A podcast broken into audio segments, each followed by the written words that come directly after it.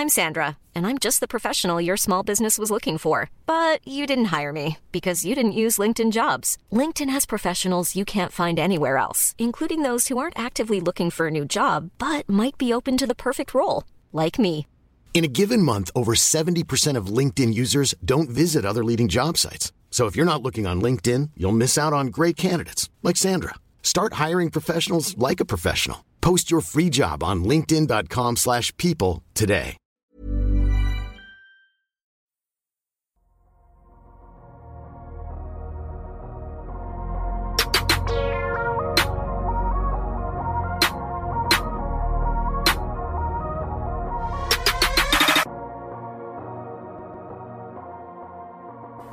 Salut à tous, très heureux de vous retrouver pour cette avant-dernière partie de cet épisode 219 du podcast Dunk Hebdo consacré à la preview de ce premier tour des playoffs. Comme d'habitude, je suis entouré cette fois-ci de deux hommes. Ils ont déjà fait avec moi le Boston Philadelphie. Ils reviennent pour le Miami Indiana, une autre confrontation de l'Est. Il y a tout d'abord Pierre, ça va Pierre? Salut tout le monde, salut Ben, ça va très bien. Et Ilias toujours là après avoir massacré Tobias Harris en finissant.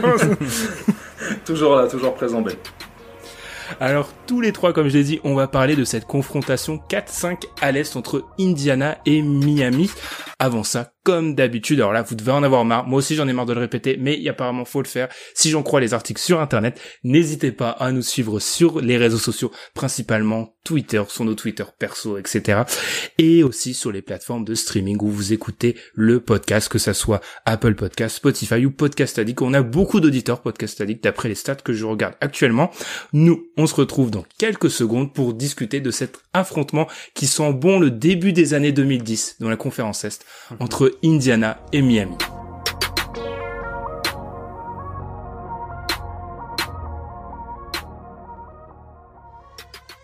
Les Pacers de l'Indiana, tête de série numéro 4, affrontent le Heat de Miami, tête de série numéro 5. Les Pacers ont remporté 45 matchs cette année, ils en ont perdu 28.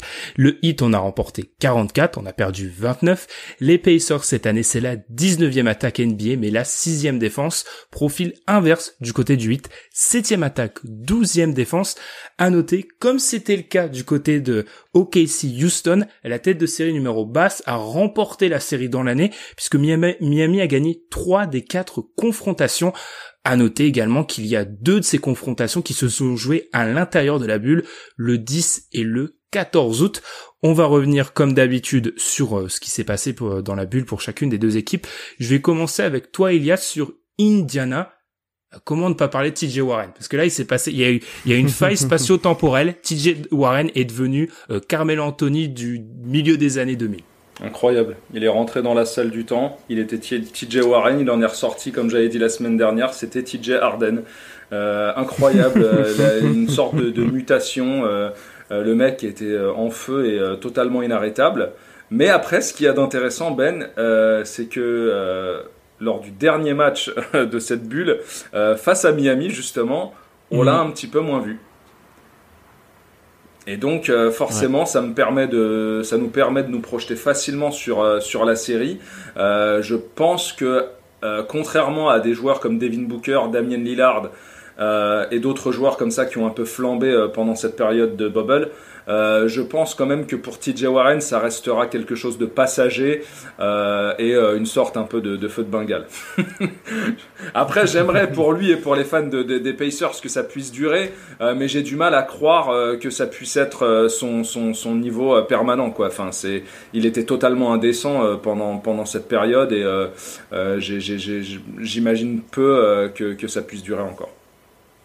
Pierre, TJ Warren, feu de paille. À noter, en plus de parler de, de TJ Warren, bien sûr, que côté Pacers, je compare un peu, moi, les, les Pacers et le Thunder dans, dans ça, que c'était deux équipes, deux gros collectifs. Et moi, personnellement, j'étais très inquiet de les voir reprendre là. Parce que j'avais peur que c'est, euh, on, soit face à, clique pas, ouais. ouais, Mm. des équipes qui prennent du temps à revenir. Et à l'image du Thunder, bah, ça a cliqué, ça a direct repris. Non, ils, ont, ils sont restés sur ce qu'ils font depuis le début de la saison. Indiana, c'est toujours une équipe qui joue bien, comme tu l'as dit collectivement, qui est chiante à battre, qui est chiante à prendre, notamment en playoff. Euh, même s'ils ont pas l'effectif le plus complet, même si Sabonis est absent, ça reste assez chiant à jouer en fait. Et c'est pour ça que cette série risque d'être serrée, on va en parler. Euh, et pour TJ Warren, alors c'est un feu de paille qui met 50 pions, ça c'est sûr.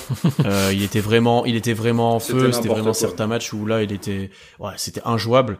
Euh, par contre il a montré maintenant depuis quelques saisons euh, déjà que c'était un gros scoreur. À Phoenix, il était capable de, faire pas mal de sorties. Il est autour des 20 points de moyenne, presque 20 points de moyenne euh, depuis maintenant presque trois saisons. Euh, ah, et là, ce qu'il a montré de ce que je trouve bien plus intéressant qu'avant, c'est que depuis deux ans, il est capable de tirer à trois points. Euh, et il sera très important dans cette voie-là contre contre Miami, puisque c'est peut-être un des match-ups on va dire physiquement déjà qu'ils ont le plus euh, l'avantage.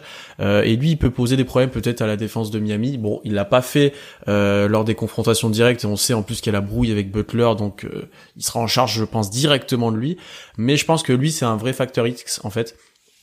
S'il est à son niveau normal, Indiana va gagner des matchs, mais sans vraiment peut-être prétendre à plus. S'il est bon, s'il est autour peut-être des 25 points, ça va être déjà beaucoup plus compliqué pour Miami et ça risque d'être très serré tu l'as dit, il y a un passif avec euh, Butler et Miami. On va donc parler un petit peu de de Miami.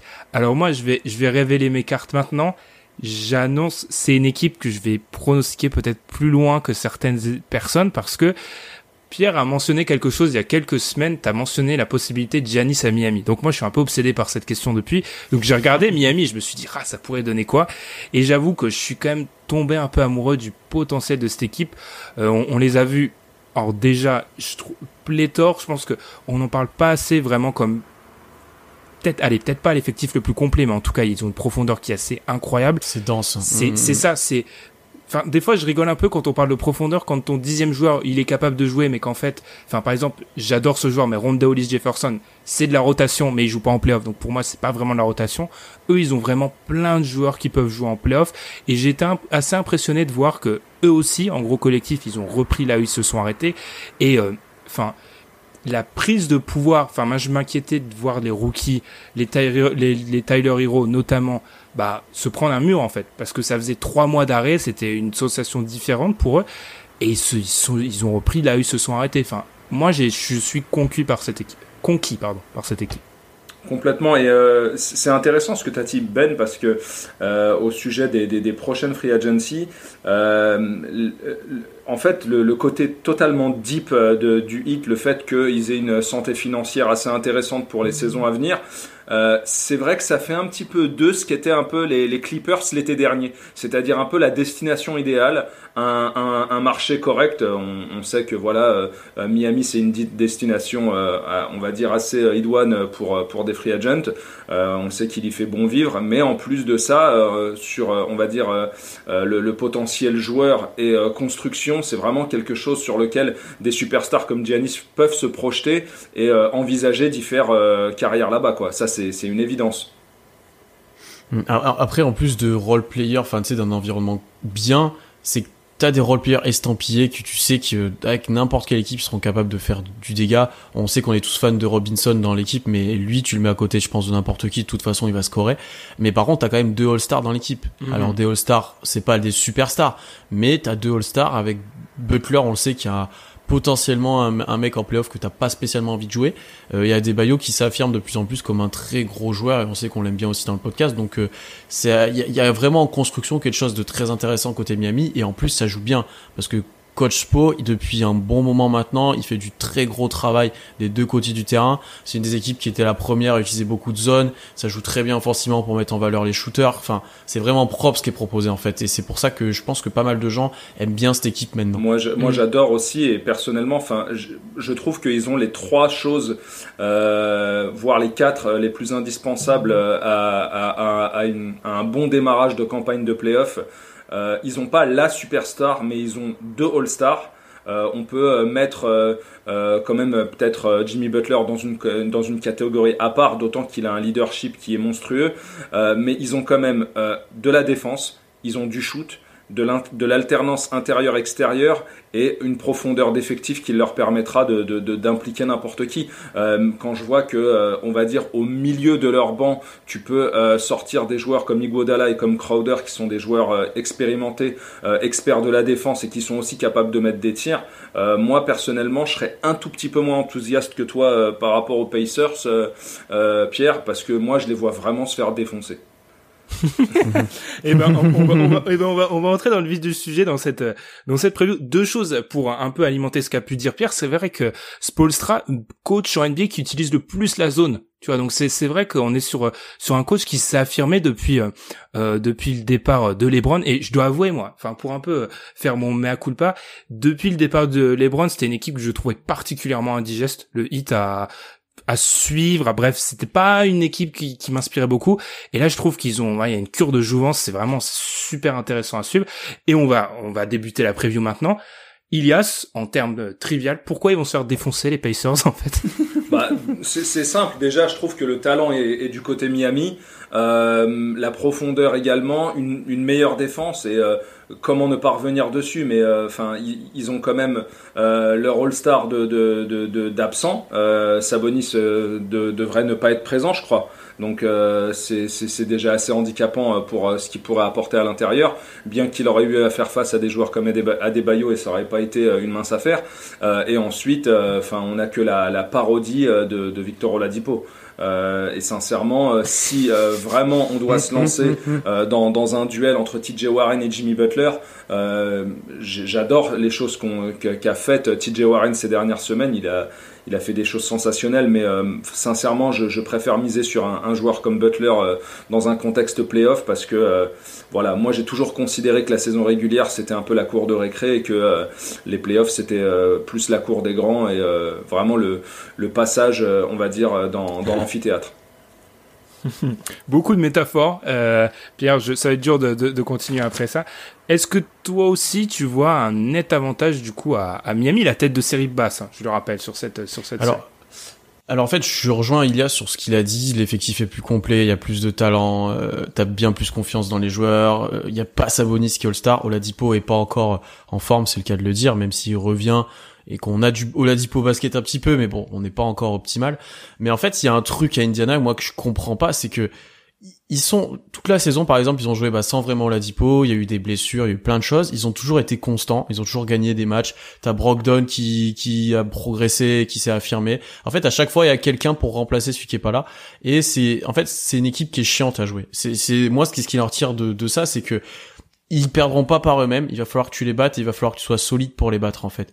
Et donc dès que tu vas passer un petit peu à côté, ils vont prendre le match pour moi. Euh, donc ce qui fait que, alors peut-être que Miami sera est au-dessus, mais tu auras des matchs serrés. Mais Indiana va peut-être en prendre un ou deux voire plus. Euh, et en fait ils sont, ils vont être pénibles là-dessus. Là je me disais que Sabonis son absence ça allait être préjudiciable et sur la bulle ils ont été plus que corrects sans lui. Euh, t'as Oladipo qui est pas qui est pas super fort, mais t'as de l'apport par exemple d'Aaron Holiday. Alors après, le gros doute que j'ai pour eux par contre, et ce qui peut faire que la série sera courte, c'est leur banc, euh, qui est très court avec des joueurs qui ont pas d'expérience playoff ou que t'as pas spécialement envie de voir pour certains.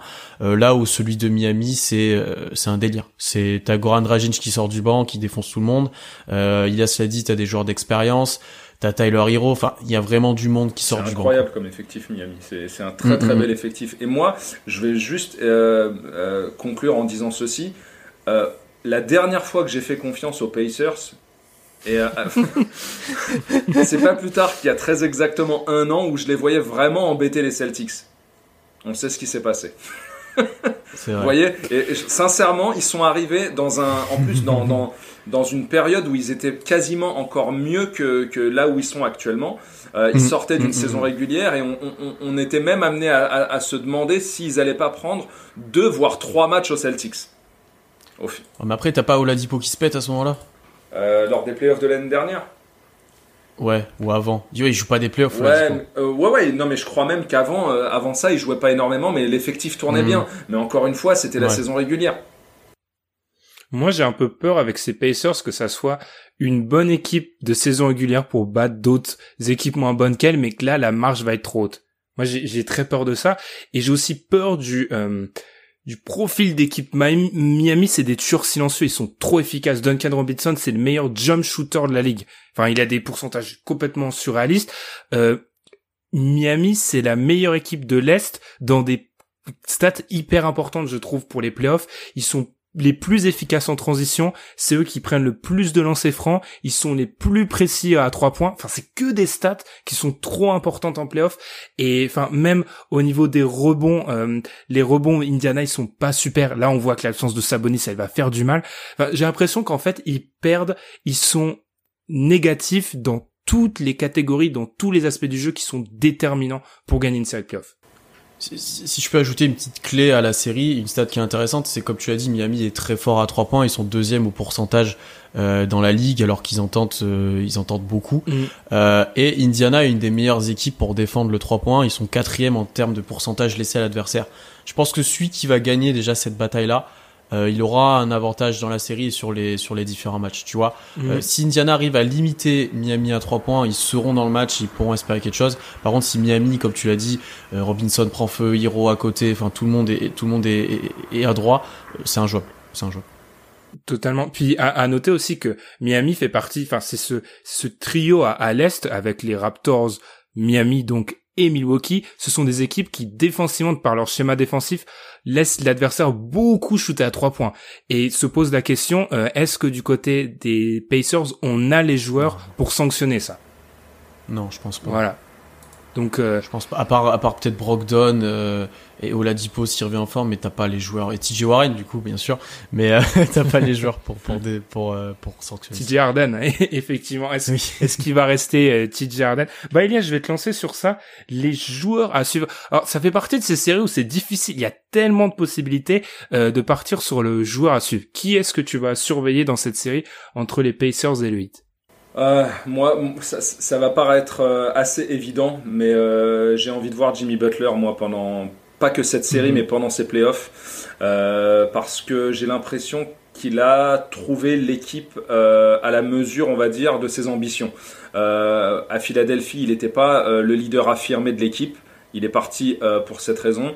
Il est arrivé à Miami, on va dire, dans un projet qui tourne, on va dire, autour de lui, euh, même s'il n'est pas la superstar à la LeBron, à la Lillard, euh, à la euh, James Harden ou autre, mais c'est quand même un joueur qui est capable d'entraîner du monde avec lui dans son sillage, et j'estime que c'est le joueur de playoff par excellence.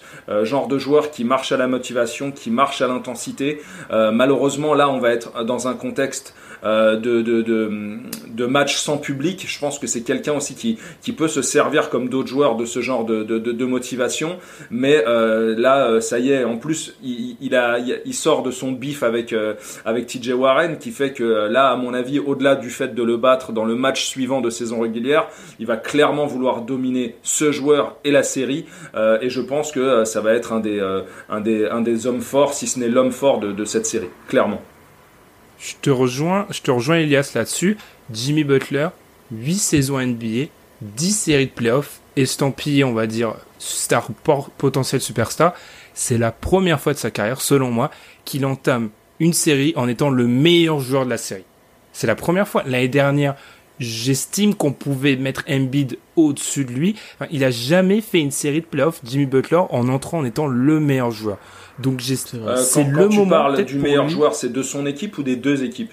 Des deux équipes réunies. Parce que l'année dernière, en plus, il affronte Kawhi, euh, donc euh, ouais, mm. effectivement. Et non, c'est vrai, ouais. Donc, c'est peut-être le moment pour lui, et tu l'as dit, il y a ce mec qui joue à la motivation, enfin, c'est quand même un mec, il y a des gens qui se sont plaints dans l'hôtel parce qu'il faisait dribbler un ballon à 3h du mat. Enfin, faut, non, non, c'est un, un, timbré, ce type. Ouais, non, il, est complètement taré. Hein. donc, donc... C'est plus de la motivation, c'est qu'il est complètement taré. Ouais, oui, à ce niveau-là, ouais. il y a quelque chose de, de Ron Artest en lui, mais en plus talentueux, quoi et en moins et en moins et je pense en moins instable. Enfin espérons. Et je trouve que c'est quand même c'est à lui c'est son moment. Alors c'est peut-être pas son moment pour aller en finale de conf ou peut-être plus loin mais c'est son mm-hmm. moment pour avoir une série dominante. Vraiment une série où on dit ok Jimmy Butler là maintenant à Miami etc c'est une équipe sérieuse sur laquelle il faudra compter. Et il va défendre sur TJ Warren c'est évident. Il va s'en faire une affaire personnelle euh, il va il va être relou je le sens Pierre, tu vas suivre qui du coup dans cette série entre le, le Heat et les Pacers Moi, je vais partir sur un duo et plutôt un match-up. Je vais regarder le match-up Adebayo Miles Turner euh, parce que c'est censé être deux pi- jeunes pivots avec pas mal d'espoir euh, à l'est. Parce qu'en fait, les deux ont presque le même âge. On se rend pas compte parce que Miles Turner a plus de saisons, mais ils ont presque le même âge. Euh, et ce sera peut-être un duel aussi déterminant parce que si Ade- Adebayo lave complètement Turner, ce qui est ce qui risque d'arriver, euh, Miami aura encore un atout supplémentaire. Par contre, si Turner ça clique enfin et on sait qu'on l'avait mis un petit peu en joueur à suivre dans la bulle euh, pour Indiana. Euh, il faut qu'il se montre en fait en, leader au bout d'un moment. Il faut que, que, ce- que ce joueur-là passe un cap dans l'intensité, passe un cap dans ses responsabilités et que qu'il montre le talent qu'on lui avait vu euh, dès sa deuxième saison en fait à 20 ans et qui, qui avait qui avait permis pas mal d'espoir en fait. Et donc c'est ce duel-là que je vais regarder en fait qui va prendre l'avantage entre les deux pour euh, euh, vis-à-vis de ces jeunes pivots de l'est en fait. Est-ce que t'as pas peur, Pierre, parce qu'on a un peu parlé de Turner dans les previews il y a quelques semaines, est-ce que t'as un peu Ouais. pas peur qu'il se fasse, parce que Adebayo est très fort en ce moment, t'as pas peur qu'il se Mhm. fasse un peu dominer, voire écraser? Oui, c'est ce que j'ai dit. En fait, c'est j'ai envie de voir Turner sur une série comme ça. Si on, il veut prouver qu'il- de quoi il est capable, il doit au moins rivaliser avec Adebayo. Il doit pas se faire laver. Ce qui, et alors pour moi, il va se faire laver. Vraiment. Ouais, mais Adebayo a trop d'intensité. C'est, Ouais, c'est, ça. euh, Et tu dois répondre. il est plus petit, il est plus, il est plus petit que. Miles Turner, mais il est plus mobile, il est plus rapide euh, dans les déplacements latéraux. On dirait limite un, un défenseur euh, au poste 2. C'est, ça va être un calvaire. hein. Il est bien plus dense. Ouais, aussi voilà, ça va être un calvaire. hein. Euh, moi, je, je, je pense d'ailleurs qu'on va être face à un Turner qui va, qui va s'écarter et shooter, de, et shooter de loin, non pas parce que c'est moderne et parce que euh, pour stretcher, mais uniquement parce qu'il va flipper d'Adebayo, quoi. Après, si- s'il est à droite, ça peut être la solution, une des solutions pour euh, pour Indiana, hein, parce que ça ouvrirait les accès au cercle, ça ouvrirait pas mal de choses pour Ouais. eux. Mais il peut pas se contenter de ça et il doit montrer défensivement qu'il est capable de tenir ce genre de joueur. Sinon, euh, pour moi, les espoirs vont vraiment encore diminuer. Bah moi la question que j'ai à vous poser cette fois-ci à, à tous les deux, je prends un peu la, la, la place de Ben. Est-ce que c'est pas aussi, euh, comme pour d'autres joueurs dans d'autres équipes, un peu la dernière chance à Indiana de Miles Turner? Je pense. Euh, Mm, mm, mm. Je pense. Je pense qu'il va, il y a toute une génération de jeunes joueurs à qui ont prêté du talent, ou qui en ont, hein. Les Aaron Gordon, les Miles Turner, qui sont sur leur dernier run avec leur équipe actuelle. C'est Ça ça. va bouger à Ouais, je suis d'accord. Disons que Mm. s'il y a, il y a un joueur euh, dans, dans, dans, dans l'effectif d'Indiana sur lequel tu mises pour un, pour un potentiel trade dans les semaines à venir, c'est c'est- c'est ce joueur, quoi, c'est Miles Turner. Totalement. Totalement, totalement. Ouais. Et je vous rejoins parfaitement sur ce que vous avez dit sur, euh, sur déjà Turner, je le vois bouger. Enfin, il y a quand même eu des, il y a pas de fumée sans, il y a pas de fumée sans feu. Oui, c'est dans cet ordre-là. Il y a pas de fumée sans feu. Et enfin, faut savoir qu'avec Sabonis, etc., il y a des questions qui se sont posées sur, sur la, la possibilité que les deux cohabitent, etc. Je pense que oui. Si, euh, comme la, comme l'a pronostiqué Pierre, s'il se fait, je cite, laver, euh, je pense que, ouais, ouais, il- ça va bouger. Et c'est un peu, tu vois, tu parlais du duel Adebayo, euh, Adebayo Turner. Pour moi, c'est un symbole aussi de, on n'en a pas parlé, mais il y a une espèce de différence d'impact physique entre les deux équipes qui est monumentale. C'est ça. C'est incroyable euh, quand tu vois du côté des Miami, les Jay Crowder, les Adebayo, les Butler, les Derrick Jones, il s'est blessé, on sait pas s'il va être là. Enfin, il y a une espèce de physiquement, ils sont plus forts. Enfin, vraiment plus forts. Enfin, Mais à tel on- point que ça en devient terrifiant. Bah, c'est c'est non seulement terrifiant, et on en, on, on en est même à se demander si Miami n'est pas avec les Clippers l'équipe la, la plus physique de la ligue. Je pense. Mm, T'as les Sixers, hein. Ouais, les Sixers Ça ils sont peut être physiques. physique, hein. Mm. Les Sixers, on, on vient de les, de les amputer quand même de Ben Simmons, mais c'est vrai que c'est un, c'est un Oui, sacré c'est vrai, client. ça reste, mais ça reste Mais- du, du- Bien sûr, ah, non, non, ils sont d'autant que tu, tu peux lancer du table et tout dans, dans, dans, dans l'arène, mais, euh, mais vraiment, enfin moi, je suis, euh, je suis impressionné par la densité physique de Miami, quoi, et, et je pense que c'est quelque quelque chose qui va être capital euh, dans, dans, dans, dans leur campagne de playoff. Et euh, j'ai quand même l'impression, la densité qu'ils arrivent à mettre, euh, c'est assez incroyable parce qu'Adebayo est pas si grand que ça. Leur backup pivot, c'est Olinik, c'est pas le plus Mhm. physique. Euh, tu joues plutôt petit euh, avec les joueurs à côté. T'as des joueurs comme Dragic, euh, Robinson et Hiro, c'est pas les plus physiques non plus, mais ils arrivent à, à densifier ça en fait, de par leur, leur collectif aussi. Ouais, parce qu'on on leur, a, on, on leur a annoncé l'enfer à des mecs comme Robinson et Hero une fois qu'ils défendaient en NBA et ils s'en sortent quoi. C'est pas des, ils sont non pas seulement ils s'en sortent, ils trichent pas, et en plus, c'est eux maintenant qui, qui, qui sont devenus le, le, le calvaire des autres défenses, quoi. Mais enfin maintenant Mhm. aujourd'hui, euh, enfin moi je sais pas, enfin quand, quand nous Détroit on les jouait ou euh, quand n'importe lequel de vos équipes joue Miami, enfin quand on voit Duncan Robinson, on, on commence un peu à flipper quoi. bah bah, il y, y, a de quoi. Et, et justement, et on ensuite on va on va parler du coup pronostic. On revient un peu sur la preview, mais pour moi il y avait un, je me suis fait cette réflexion quand je lisais une preview d'un d'un site d'Indiana, je crois que c'était Indistar ou je sais plus quoi, où il il demandait euh, pour en gros une des clés tactiques de l'affrontement, c'était que les les Pacers attaquent sans faire d'écran. Parce qu'en fait, pour eux, déjà Miami, c'est une équipe qui switch extrêmement bien, et en plus, enfin, au niveau de l'impact physique, ça poserait problème. Et là, je me dis, quand tu t'éloignes d'une d'un système aussi basique, enfin d'une action aussi basique que l'écran, ça prouve bien que tu veux pas affronter physiquement les mecs d'en face. Et ça pose question sur la série, plus globalement. Ouais. Là-dessus, on va conclure et on va du coup s'acheminer vers le pronostic. Je vais commencer par Pierre cette fois-ci. Alors, je m'attendais, je dois être honnête, je m'attendais à ce qu'on peut-être on pronostique cette série, qu'on preview une série un peu plus serrée, mais là, de ce que j'ai pu entendre, on va donner quoi? Un, deux matchs aux Pacers? Moi, je, leur en donne deux, moi, et ça, parce que il y a des arguments dans cette équipe, il y a le collectif, il y a, tu peux, tu, les, Miami peut passer à côté en termes d'adresse sur certains matchs et les, les, les Pacers ne laisseront pas passer ça et je pense qu'ils seront dans les matchs la plupart du temps en fait. Bien que Miami soit devant, euh, je pense que ça sera, il y aura pas de blowout en fait pour moi ou pas beaucoup. Donc euh, je pense qu'ils vont quand même en prendre deux. Ok. Et de ton côté, Ilias? 4-1. La même. 4-1 aussi. 4-1 aussi. Comme ne dirait pas Montaigne, statement. Clairement. Je pense que il, statement sur le, premier sur le premier tour est, est vrai. Je l'ai dit, mais j'ai conclu par ça domination euh, athlétique. Euh, ils leur font trop de mal euh, parce que sans être méchant, le fait que tu aies eu besoin aussi que TJ Warren pète des crises de fou à pour gagner des matchs aussi, c'est c'est pas super rassurant aussi. Enfin, il y a cet aspect-là aussi qu'il faut toujours voir quand un joueur euh, pète des câbles. Il y a aussi l'idée selon laquelle, coucou les Blazers, euh, t'as eu besoin que le mec marque 130 euh, points pour pour gagner. Enfin, il y a ça et euh, ça ça donne une une une énorme indication à, à Miami sur sa manière d'aborder le match défensivement. Totalement. Sachant que ta menace elle est restreinte.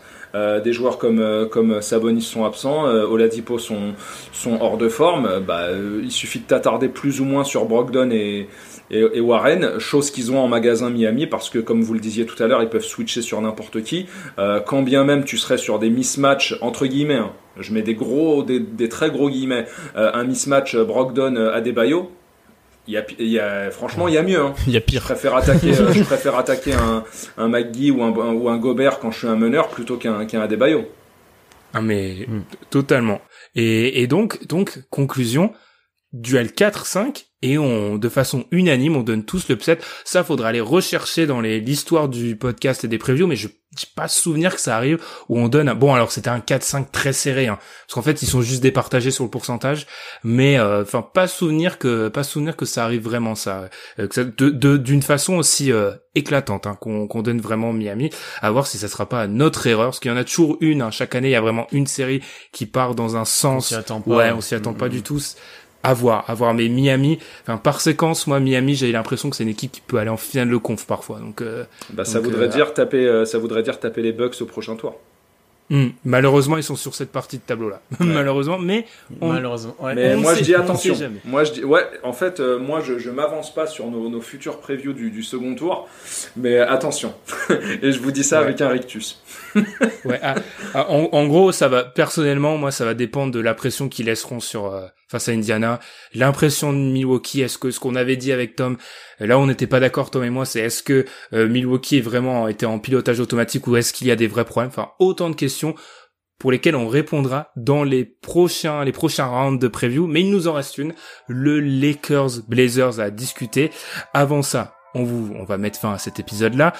Comme d'habitude, n'hésitez pas à nous suivre sur Twitter et sur les plateformes de podcast. Je pense que j'ai dû le dire 25 euh, fois sur les deux derniers jours. On conclut cette septième partie. On se retrouve très vite pour la huitième, comme je l'ai dit, consacrée aux Lakers Blazers. Je vous retiens toujours, Pierre Ilias. Vous ne partez pas, vous serez aussi là pour le Lakers Blazers.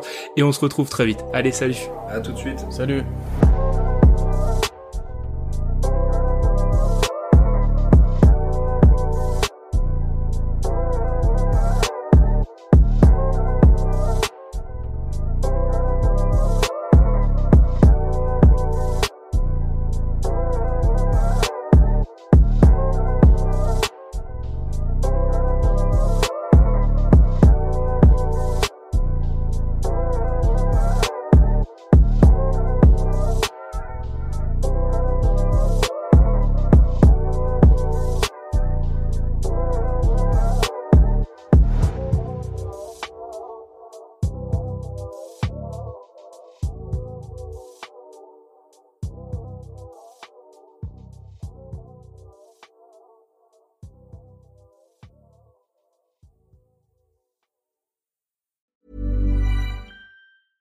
Hey, it's Paige DeSorbo from Giggly Squad. High quality fashion without the price tag. Say hello to Quince.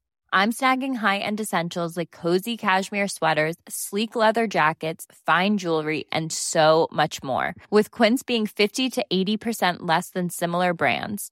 And they partner with factories that prioritize safe, ethical, and responsible manufacturing. I love that. Luxury quality within reach. Go to quince.com slash style to get free shipping and 365 day returns on your next order. Quince.com slash style.